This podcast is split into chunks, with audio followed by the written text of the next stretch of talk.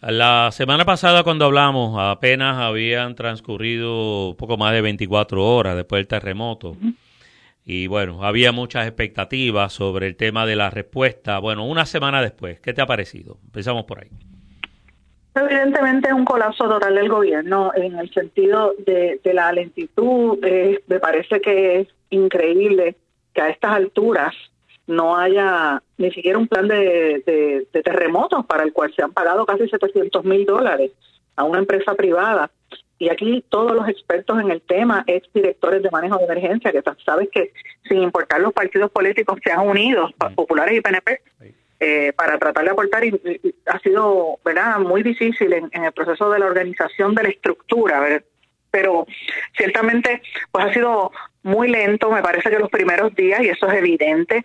Allí se, se convirtió todo el escenario de la zona sur como un escenario político partidista el, el, hecho de que la gobernadora y otros otros políticos como la misma comisionada residente, la senadora Evelyn Vázquez, el mismo senador Eduardo Bate, aunque no tuvo tanta difusión, porque la realidad es esa, pero muchos estaban allí haciendo política, el presidente del Senado, todos vestidos con un uniforme color azul, como si estuviese en medio de una campaña, cuando estamos en una emergencia, la gente está sufriendo y lo primero que necesitan es ayuda, no que vayan allá a regañarlos, a hablarle de la mochila de emergencia, porque entonces, si te están pidiendo que tengas la mochila, ¿para qué entonces existe el gobierno?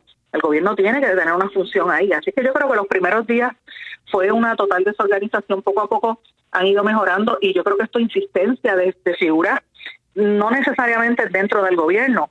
Eh, yo creo que hay que hacer aquí un señalamiento bien bien puntual al que fue de, eh, monitor de la policía, monitor federal de la policía, Arnaldo Claudio, quien ha estado sumamente activo en las redes sociales, particularmente en Twitter, haciendo unos señalamientos. Y él fue la primera persona que dijo que debían empezar a movilizar a, algunos de los damnificados, ¿verdad? De, los refugiados, llevarlos a, Salinas o llevarlos a otras áreas, sobre todo las personas que están con condiciones de salud severa y, y los envejecientes.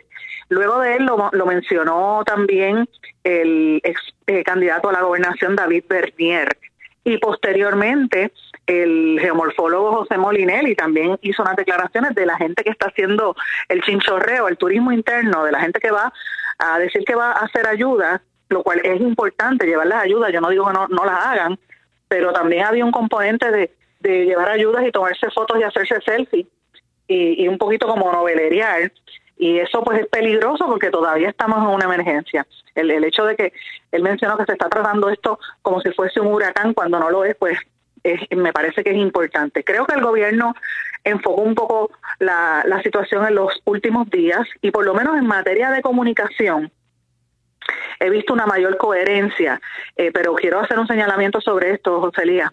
El, aquí hay un peligro que a mí me preocupa públicamente, lo voy a decir, de hecho pienso escribir de este tema, la multiplicidad de voces. O sea, tenemos por un lado a la gobernadora, por otro lado al, de la red sísmica, por otro lado al, al, al de manejo de emergencia, a los alcaldes, tenemos a, a, la a los meteorólogos, tenemos a los expertos que hablan en las redes sociales, tenemos a todo el mundo hablando a la misma vez. Y no hay una voz central que se supone que, que sea el, comunicador oficial en, en, este tipo de cosas para que el mensaje sea unificado. Tenemos al geomorfólogo diciendo otras cosas por otro lado y tiende mucho a confundir a la gente en una época donde todo se cuestiona. Eh, aquí, y, el ejemplo más básico, y, aunque perdona la digresión, pero voy a llegar, es cuando la gente habla de las vacunas, la gente no se quiere, había habido una campaña enorme para que dejen de vacunar a los niños y es todo por lo que la gente ve muchas veces en las redes sociales o lo que se comparte sin pensar en la implicación que eso tiene en la salud, pues lo mismo está pasando en esta emergencia. Mucha gente está hablando y especulando y no hay voces oficiales. Se supone que la ley establece que quien sea el portavoz sea el secretario de Seguridad Pública. Y nosotros tuvimos una experiencia con Héctor Pesquera en las emergencias anteriores del huracán Irma y el huracán María, ¿te acuerdas? El secretario Pesquera, sí, bastante déspota y eh, violentó algunas leyes, etcétera, pero por lo menos tú veías ahí una voz coherente. En esta ocasión, la, la portavocía debe recaer en Pedro Janer, porque es el secretario de Seguridad Pública. Lo han relegado, porque lleva poco tiempo, y han puesto ahí al secretario de Estado, recién nombrado, eh, Elmer Roman, el que era jefe de, la el que era secretario de, seguridad pública que fue un, mediocre secretario de seguridad pública tenemos que decirlo porque no hizo prácticamente nada en la policía y lo tienen ahora eh, dirigiéndose al, público. Él proyecta tranquilidad y habla inglés así es que pues yo creo que que por eso es que le están dando la ventaja, pero legalmente no se supone que sea él, se supone que sea una persona experta en el tema, con el manejo de las, del tema de la seguridad, y no lo hemos visto hasta este momento. Me parece que eso es algo que tenemos que pensar seriamente para evitar la desinformación. Yo creo que hay que tener mucho cuidado porque esta situación todavía continúa. Yo estoy bien, bien preocupada, José Yo no sé ni de qué manera más hacerlo. Con la gente que está durmiendo a la intemperie por las noches esto, esto no puede no puede sostenerse más de, más semanas así. ¿Cuál va a ser la reacción? Yo no veo ese abandono a los alcaldes del sur, porque siento que ha habido un, prácticamente un abandono de, de, con, con respuestas inmediatas, más con más permanentes a la situación eh, inmediata y a la situación a mediano y a largo plazo, porque la economía del sector está colapsada. ¿Qué estamos haciendo para mejorar ese este aspecto o para trabajar con esta situación aún bajo la emergencia, pues son cosas que no veo eso en la discusión pública y, te lo digo con franqueza, me tiene bien preocupada. Sé y me consta, lo he hablado con varias gente, que hay una serie de alcaldes de municipios del área norte de Puerto Rico que fueron a pueblos del sur, específicamente a Guánica, Ponce y Guayanilla, y ya se han llevado gente para los pueblos del norte en, áreas, en casas que están eh, vacías, y los han trasladado particularmente personas mayores en condiciones con condiciones de salud. Eso no ha trascendido públicamente, pero yo me imagino que va, a tener que darse una dinámica eh, como esa en lugares incluso como Guayanilla. Y luego de esto, pues la, las casas, ¿qué van a hacer con esas estructuras? Las casas, eh, y luego de las casas, las oficinas de gobierno que están cerradas, las carreteras que están teniendo problemas. Y adicional a todo esto que estoy mencionando, es un tema que, que también creo que es es fundamental, la situación de las escuelas públicas del país. Todos estos niños que están en, el área sur, ¿cómo vamos a hacer para que tengan alguna sensación, un sentido de, de, pertenencia, un sentido de que eh, algo de normalidad, eh, que le empiecen a dar las clases, que puedan sentir algo, eh, educación, eso los ayuda en su, en su proceso de recuperación emocional yo sé que aquí la, red eh, por los derechos de la niñez está haciendo muchas cosas y otras organizaciones de base comunitaria también por los niños y los adolescentes, pero tenemos que pensar en eso. Eh, me preocupa el tema de la de la desinformación con la revisión de las estructuras de los planteles escolares. Así que yo creo que tenemos muchos retos por delante que eh, no los estamos discutiendo con la profundidad que eso requiere a nivel mediático eh, a la par con esto vemos situaciones que se están dando. La semana pasada lo del, lo de lo del referido del FEI al FEI de los de las funcionarios del chat. Eh, ayer trasciende la información de que están en Ucrania investigando por, por el mal manejo de la deuda a la que entonces era secretaria de finanzas allá o ministra de finanzas que es nuestra gobernadora de facto, Natalia Yaresco. Y esas cosas pues tenemos que analizarla porque tienen un impacto sobre nosotros. El, el, el funding, el, la, el, recibo de fondos federales para este proceso, pues lo veo también difícil porque lo vemos en un momento donde tenemos esta emergencia tan crítica en el área sur y a la misma vez tenemos en el área norte baile, botella, baraja y pari. Eh, ¿qué, ¿Qué mensaje se está llevando ahí? Yo, yo siendo Trump, miro abajo y digo, bueno, pero si están de fiesta no hay emergencia. ¿Cómo tú vas a llevar esta comunicación sin reconociendo la importancia que tiene también este tipo de actividad para el turismo, para sectores de la economía? Yo no, lo estoy descartando, pero, pero pues estamos en, una disyuntiva bien difícil que yo creo que requiere un análisis eh, y una ponderación en, la, en, el, en el proceso de toma de decisiones. No se debe hacer por motivos político partidistas y por desgracia mucho de lo que yo estoy viendo ahora mismo se debe, es ahí siempre el pueblo queda en el, en el jamón del sándwich.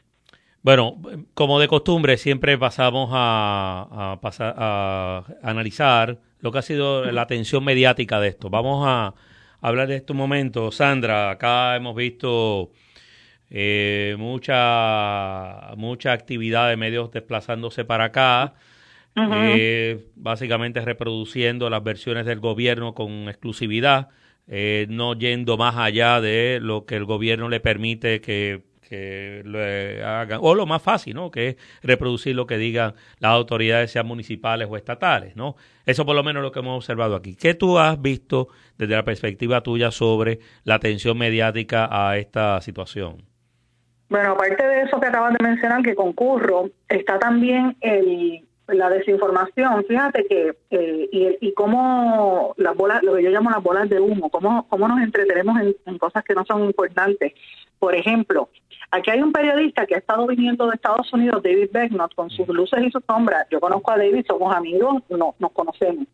Pero hay una cosa que yo tengo que decir de él y es que él viene con su con su equipo de trabajo y hace un trabajo de campo, él investiga, entrevista a todo el mundo, no se detiene y ha hecho entrevistas de cuanto ángulo noticioso tú te puedas imaginar, que uno lo analiza y lo compara con equipos de redacción en los canales de televisión locales, las emisoras de radio, los periódicos, y uno tiene que, que llegar a la conclusión de que le está haciendo un buen trabajo. Él llega, él tiene una difusión en toda la nación americana y yo creo que es importante lo que él está haciendo porque le pone el enfoque de lo, eh, de lo que pasa en Puerto Rico a nivel de, Estados Unidos. Por lo menos no estamos en el, en, no estamos siendo ignorados a nivel, por lo menos de un medio. Él, el New York Times, hay, hay otros medios aquí también, el Guardian, por ejemplo. Pero en el caso del particular, y a mí me llamó la atención que los periodistas se quejaron porque él tuvo acceso a, Costa Sur y, y, la prensa local no. Y empezaron a quejarse, a criticar a, David Beckno. Y yo digo, pero ven acá, están peleando contra el mensajero cuando el problema es el mensaje, es el, el emisor. Tienen que ir al gobierno, a la fuente, y el periodista tiene que buscar la información. Ayer hubo una actividad y no dejaron entrar a la prensa local cuando estaba eh, Cuomo. ¿Dónde está la, la exigencia de esto? ¿Dónde queda la gobernadora? Y entonces me lleva al tercer punto los eh, y hay cuatro puntos en esto. El tercero es la, los medios van al sur y, yo sé que la cobertura periodística todos lo hemos hecho en una emergencia, pues tú tienes que buscar todos los ángulos, la, oficialidad, pero también el, el, el, aspecto humano para que la gente entienda los que no están viviendo allí, qué es lo que se, qué es lo que está sucediendo. Pero tiene que haber una línea muy fina entre lo que es reportar, lo que es eh, buscar ratings y generar eh, ¿verdad? indulgencia y lo, y lo que es faltarle respeto a la dignidad humana. Yo he visto reporteros eh, haciendo entrevistas, por ejemplo, ayer había una colega entrevistando en medio de una misa, en vez de sacar a la persona de la misa, pues la pone el, sacerdote hablando, todo el mundo tratando de, escuchar y ella entrevistando en el mismo medio de la misa, eh, que se llevó a cabo bajo una, una carpa. Eso está mal. Veo también periodistas y, y gente de los medios, no, no, no necesariamente periodistas, casi forzando a que los niños lloren ante las cámaras, sin pensar que esa entrevista dura unos minutos, pero esa huella puede tener consecuencias en niños que están viviendo una situación de emergencia emocional sumamente fuerte. Así que hay que tener cuidado con, el, con la forma en que uno aborda estos temas. Esto es una situación extremadamente seria. Ayer se suicidó un médico. Los problemas de salud mental son graves y los medios no pueden contribuir a que esto a esto se mantenga. Tú perdóname que lo digas, José Elías, pero es así como me siento. Y, y el hacer rating y buscar, eh, llevar ayudas con cámaras para que y hacerse selfie, pues para mí es una falta de respeto. O sea, yo he ido, yo no tengo que decir las cosas que hago para que, porque la gente tiene que saberlo, porque quieren, eh, y eso está mal. Eh, yo creo que, que si tú vas a aportar, mira, no tienes que, no tienes que darte el guille ni, ni hacer el show. Me parece que eso es una... Yo, yo entiendo que es bueno que la gente se entretenga, llevarle alegría a la gente que está sufriendo es importante, lo han hecho una serie de artistas, yo eso lo reconozco y creo que es necesario, pero de ahí a pasarse de la raya, pues me parece que es un poco fuera de, normal y lo, fuera de la de línea. Y lo próximo es la el gobierno. La gobernadora en las primeras comparecencias estuvo prácticamente regañando al país, en vez de decirle a la gente, nosotros vamos a hacer X o Y, le decían a la gente, busque su mochila de emergencia. Y era como un regaño. Mm. Yo la vi a ella en Guánica con unas residentes de un, de un caserío, la señora eh, visiblemente nerviosa, eh, porque no lleva un, profesional de salud mental para tratar de ayudarla en ese momento. No, la gobernadora regañándola, diciéndole que volviera a la casa. La señora, eh, ¿sabe? Y eso, todo esto frente a las cámaras, era un espectáculo bien bochornoso y, y veías a la, a la senadora Evelyn Vázquez como si estuviese en un desfile de modas. Mira, yo, yo Evelyn Vázquez eh, la he defendido en otras, en otras posturas porque creo que a veces son injustos con ella y creo que ha hecho algunas cosas buenas, como todo el mundo, tiene sus luces y sus sombras, pero en un momento de emergencia ir vestida como si fuera un fashion show, eso no es el momento. No es, no es, no es consono con la realidad que vive la gente. Eh, y después tomarse fotografías, como, como hacen muchos de ellos, pues me parece una falta de respeto. Y, y la gobernadora tuvo una reunión con ciertos radiodifusores. Vamos a eso, vamos al tema de la reunión con los radiodifusores, Sandra. ¿Qué fue lo que pasó? La información que tengo no fueron todos los radiodifusores, fueron algunos, y cuando los que, los que invitan a, ¿verdad? coordinados, me imagino que tiene que ser por, por a través por el, el que tiene contratos con el presidente del Senado, que es un radiodifusor, o que trabaja en una emisora de radio en cadena, y la gobernadora prácticamente allí los regañó sobre el tipo de coberturas y sobre cómo ella quería que estuviesen allí los medios. O sea, yo sé que, que cuando hay emergencias se hacen unos acuerdos y unas coordinaciones con el gobierno, pero yo, yo creo y me parece que los lo prioritario es que los medios defiendan su libertad de expresión. Y los medios están para informar, para educar, también para entretener, pero más que nada en estos momentos para fiscalizar y llevar la ayuda y hacer las preguntas que, que la gente se está haciendo. Y, y yo creo que someterse a la a la discreción del gobierno es peligroso. A mí me recuerda lo que hizo Ricardo Rosselló a dos o tres días de haber establecido el COE, infame aquel en, en el centro de convenciones que reunía a los dueños de varios emisoras de radio y televisor, eh, canales de televisión y periódicos que incluso les, les ofreció y los pusieron allí en el, en el centro de convenciones a operar. Muchos de los dueños de esas empresas se reunieron con el gobernador y acordaron que no iban a fiscalizar al gobernador porque la emergencia era eh, extraordinaria. Y miren lo que pasó y fue un tratamiento bien difícil y el gobernador hacía en aquel momento la conferencia de prensa primero en inglés y después en español. Eh, yo yo pensé que, que se iban que, que estas situaciones no se iban a repetir, que iban a aprender de esos errores. La pregunta es dónde estaban las emisoras que tienen que, por lo menos en el caso de radio, las emisoras que tienen que ver con el sistema de emergencia, se convocaron, no se convocaron. Eh, yo, yo, entiendo que el PAB no estuvo allí no. y otras. Por eso, entonces estamos hablando, ¿dónde quedan los medios regionales que son los que están dando el servicio en, en los sitios afectados? E, e, eso es lo que a mí me preocupa y lo veo como parte del espectáculo mediático de retratarse con abrazando a la gente, quedarse a dormir en, una zona de peligro y regañarlo como no tiene la, mochila de emergencia. Exacto. ¿Y, cómo vas a resolver mi vida? Esa es la pregunta que no, no hacen, porque llegan a unos, a unos acuerdos, unos maridajes ahí medio extraños entre empresas mediáticas y, y, gobierno y eso es peligroso para el país. Yo no digo que son los periodistas porque eh, sí hay de todo en la viña del Señor, pero pero me parece a mí que las empresas mediáticas tienen mucho que responderle al país en, un momento de una emergencia como esta. Eh, y esto pues lo, lo ato, y por desgracia tengo que decirlo así, a esta situación de, de la cobertura de lo de las fiestas de la calle San Sebastián. vamos, vamos al tema de la fiesta de la calle San Sebastián, que es otra historia paralela que se está generando en estos días volvemos a lo mismo. Es como tú bien dices, una historia paralela para desviar la atención. Yo, yo creo, yo estoy en récord. Mire, el jueves pasado, el jueves, yo publiqué en mi blog una, una entrada donde yo decía Sanse o no Sanse.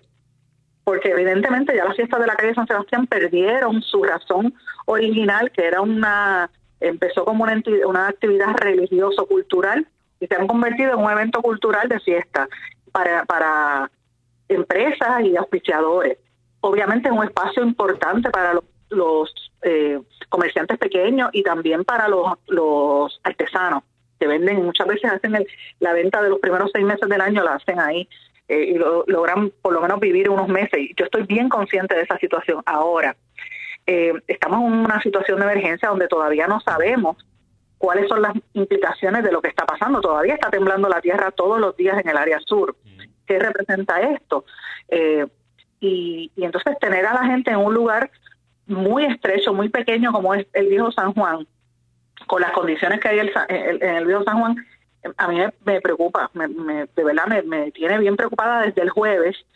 De hecho, eh, los últimos temblores fuertes se han sentido acá en San Juan, en, la en la sede creo que es del Banco Popular del Viejo San Juan, cuando hubo el terremoto fuerte en el área sur eh, de, los, de esta semana, se cayó una lámpara y cayó que tuvieron que cerrar la entrada al lobby este y en ese edificio. Y imagínate que pasa una situación Dios no lo quiera una situación de emergencia qué va a pasar con esa multitud allí pues yo creo que cuando menos se debió haber aguantado un poco haber hecho una un análisis. Evidentemente yo escribí de este tema y se ha formado también una una controversia, mucha gente em, empezó a reaccionar y a mí me llamó mucho la atención la forma en que reaccionaban, porque muchos eran, parecían prácticamente trolls del gobierno, pero en este lado trolls este, independentistas, increíblemente, ¿Oh, o soberanistas, sí, con unas palabras y unas cosas, yo decía, pero ¿qué es esto? Esto está peor que la época de, de COI, la manera en que reaccionan. Y eh, evidentemente hay unos intereses económicos y políticos detrás de toda esta situación y es una pena porque estamos en una situación de emergencia. Yo no quiero, yo le pido a Dios que no pase nada, te lo digo con toda honestidad, pero si pasa, pues habrá que ver si eso fue la acción más más acertada, el hacer este tipo de, evento. Eh, y me preocupa, me preocupa el manejo de cómo se ha hecho esta, esta discusión que hizo la, la, la, alcaldesa ayer, esas palabras que utilizó. Hablan de lo que pasó con Luis, y perdona que lo mencione, con Luis David Colón en, en, w, en WACACU, que llamó perra a la alcaldesa de San Juan. Perra, esta política perra, algo así dijo. Eh, y aquí está todo el mundo en brote, lo cual está mal, yo no lo estoy aplaudiendo bajo ningún concepto pero la, alcaldesa usó, la palabra soez, no sé si decirla, pero me imagino que la gente sabe a cuál yo me refiero, eh, y nadie dice nada. Yo, pero ve acá, ¿dónde, ¿a dónde ha quedado el, lenguaje público, el respeto a la, a la gente en este país? ¿De, qué estamos hablando? Y, y yo de verdad estoy bien, no sé, yo siento como que aquí no, como que no, no, no hemos tomado conciencia de lo que está viviendo Puerto Rico, el área sur.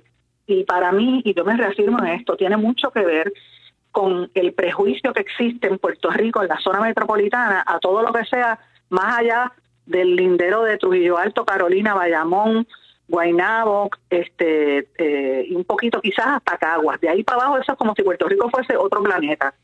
Miren, el sur es Puerto Rico como el oeste es Puerto Rico y el este es todo Puerto Rico. No, no, no se puede descartar el sufrimiento y las necesidades que tiene el área sur y yo veo un tratamiento como ese en, a nivel mediático y a nivel este oficial.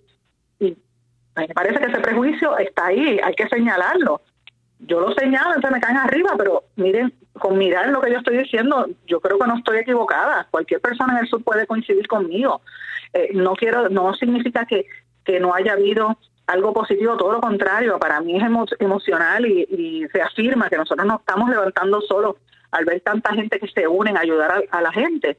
Pero cuando tú llevas esa discusión a nivel de la discusión pública y el tratamiento y la lentitud y, los temas que se discuten, como esta situación de la fiesta de San Sebastián, uno tiene que concluir que, hay un poco de ese prejuicio ahí metido. Eh, y entonces el que lo dice, pues es el malo. A ese que hay que caerle arriba. De hecho, en un escrito que tú publicaste en tu blog relacionado con el tema de la expresión que hizo esta persona, esta personalidad radial hacia la alcaldesa de San Juan, dice, llaman la atención de que, bueno, eh, estamos molestos por esto, pero ¿cuántos otros ejemplos tenemos de, de expresiones que se han hecho que pueden ser catalogadas igualmente ofensivas, pero no llegan a ese extremo? Entonces se levanta la bandera de que, ah, esto lo están haciendo contra él porque es un asunto de carácter ideológico político? Mira, yo te voy a ser bien franca. Yo creo, yo estoy en contra de lo que dijo eh, Luis Tavira Colón. Estoy, para mí es, no es excusable, no es de caballero, es una ofensa hacia la mujer. Yo lo digo de la misma manera, digo, él es mi amigo, lo digo públicamente, hemos diferido en cantidad ideológicamente, a nivel público también. Sí, lo sé. Pero hay un respeto, ¿sabes? Tú, conoces nuestra historia, José que nos conocemos hace 20 años todos, o más. Pero, y yo estoy en, récord. A mí me gusta decir las cosas como son, de la manera honesta. Y yo creo que él lo hizo mal. Eh, no es la primera vez que él tiene un ataque hacia la, hacia la alcaldesa y hacia otras mujeres, pero ¿dónde pero yo tengo que decir, vamos a, mirarlo aquí, aquí hay una cuestión también ideológica. Por él ser estadista, él es el único que yo creo que es estadista consistente, no necesariamente PNP, pero estadista, eh, y ahí hay un poco de eso. Quien levanta primero el señalamiento de, ofensa es nada más y nada menos que Aníbal Acevedo Vilá, el ex gobernador, y yo decía, pero Aníbal Acevedo Vilá, eh, de todo el mundo venir a, a dar esto, o sea, eh, no sé, yo a veces digo, ¿quién es el que levanta aquí los temas? Es una situación terrible. Eso, eso por un lado. Y por otro lado, este, hay un elemento también ahí de, de que todo el mundo se está rasgando las vestiduras ahora. todo el mundo se quiere, ahora todo el mundo quiere ser más papista que el papá. Ay, eso está mal, está mal, yo soy la primera en decirlo. Pero la hipocresía llega al nivel de dónde está esa gente que está ahora defendiendo la ofensa a la alcaldesa, dónde estaban cuando la gente del gobierno de Ricardo Rosselló perseguían mujeres. Yo me doy como ejemplo, todo el mundo sabe lo que me han hecho a mí, me lo siguen haciendo. Carmen Enida Acevedo, la, reportera eh, eh, eh, independiente, una reportera de primer orden. La misma Wilda Rodríguez, que le hicieron la vida imposible cuando estaba en el Nuevo Día. A, a, a Yola Virella, en Metro. A Damari Suárez. ¿Sabes? Muchas mujeres hemos, por lo menos en los medios, que yo puedo decir, hemos sido objeto de, de, persecución. En el caso mío, y yo te digo porque es la experiencia que tengo de frente. Yo no solamente persecución, sino eh, represión directa del ex gobernador y los miembros del chat, ordenando que me atacaran, publicando las fotografías de mi casa en las redes sociales. Yo quisiera saber dónde está toda esa gente que se rasga las vestiduras. Ahora, hablando de la gobernadora, ¿dónde estaban? ¿Por qué se callaron la boca? ¿Por qué no dijeron nada en el caso mío, en el caso de estos que acabo de mencionar? ¿Dónde está esa gente cuando se ofende a Jennifer González porque es gorda? O a Tata Charbonnier porque es fundamentalista? o a, cualquier otra mujer, porque fíjate que la, el discurso siempre es, en contra de la mujer, eh, pero la defensa es, es en, a unas cuantas, es como a unas sí, a otras no. Y yo creo que eso está mal, me parece que no es correcto, eh, me parece que esto hay que señalarlo. Yo sé que por yo señalarlo me van a caer arriba, pero yo fui la misma que saqué el primer chat del gobernador cuando le llamó puta, y perdona que diga esa palabra, a Melissa Malviverito, eso es una ofensa a todas las mujeres. Yo entiendo que lo que hizo David Colón es una ofensa a todas las mujeres. Las excusas no están ahí, pero vuelvo y pregunto, ¿dónde están esas organizaciones, esa gente, dónde están las feministas señalando la falta de mujeres en los medios de comunicación? En esa misma emisora, ¿dónde hay una mujer moderando un programa de radio? ¿O es que solamente las mujeres pueden estar para hacer café y decir los buenos días? Esas son las preguntas que yo tengo que plantear. Y si hay mujeres, ¿ganan lo mismo que los hombres o ganan menos? Esas son las preguntas que tenemos que hacernos, porque en Puerto Rico la mayor, la mayor parte de la población somos mujeres. Y si vamos a defender eh, a los géneros, hay que ser una defensa por igual. Eh, y a mí me parece que, tiene mucho que ver con eso, tiene mucho también que ver con el prejuicio eh, político. Aquí ha habido un discurso, en, particularmente en esa y en otras emisoras, bien fuerte en contra de las mujeres pero cuando los insultos vienen de ciertos analistas no le dicen nada. Cuando vienen de otros, sí. Yo recuerdo cuando le cayeron arriba a, a Jay Fonseca por, precisamente por los ataques a, a, Jenny, a la discusión que tuvo con, con Evelyn Vázquez, que el pobre le, cae, bueno, por poco pierde el trabajo, por poco pierde el trabajo. ¿Dónde quedó eso? En el olvido. Así que yo pienso que es una doble vara y de lo peligroso de todo esto, te voy a decir que es, este, Ocelía, mira el tiempo que le dedicamos a esta situación que yo no digo que no sea importante, lo es. Es tiempo valioso que no se está utilizando para fiscalizar al Departamento de Educación y para fiscalizar a la gobernadora en el momento, por ejemplo, de las inspecciones a las escuelas. Aquí hay un montón de gente, no, de padres y madres con el corazón en la boca, pensando si tienen que llevarlos a sus hijos a, una estructura que a lo mejor colapsa si tiembla la tierra, como pasó en la escuela esta de, de Huanca. ¿Dónde están las preguntas? Eso es lo que nosotros tenemos que saber. ¿Dónde están las ayudas? ¿Qué va a pasar con esta gente que está durmiendo al aire libre?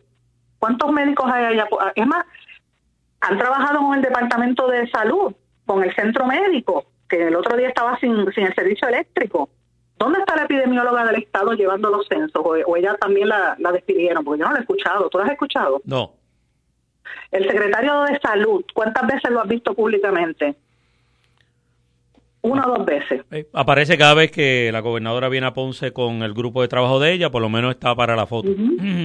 está para la foto, eso es lo que acabas de decir. Y eso es lo que yo creo que es importante en este país, que tenemos que, tenemos que, que enfocarnos en estos temas y no permitir que se nos desvíe la atención a, discusiones que yo sí sé que son importantes, el tema del sexismo y la discriminación por género, pero en este momento de emergencia yo creo que el enfoque tiene que estar en ayudar al que necesita y en pensar cómo vamos a echar este país hacia adelante, porque toda esta gente que está ahora mismo sin casa, está sin trabajo, los comerciantes están, mira, yo escuchaba un comerciante en Ponce, amigo mío, Javier Bustillo, hablando de que no tenía, no iban clientes a su, a su, a su negocio.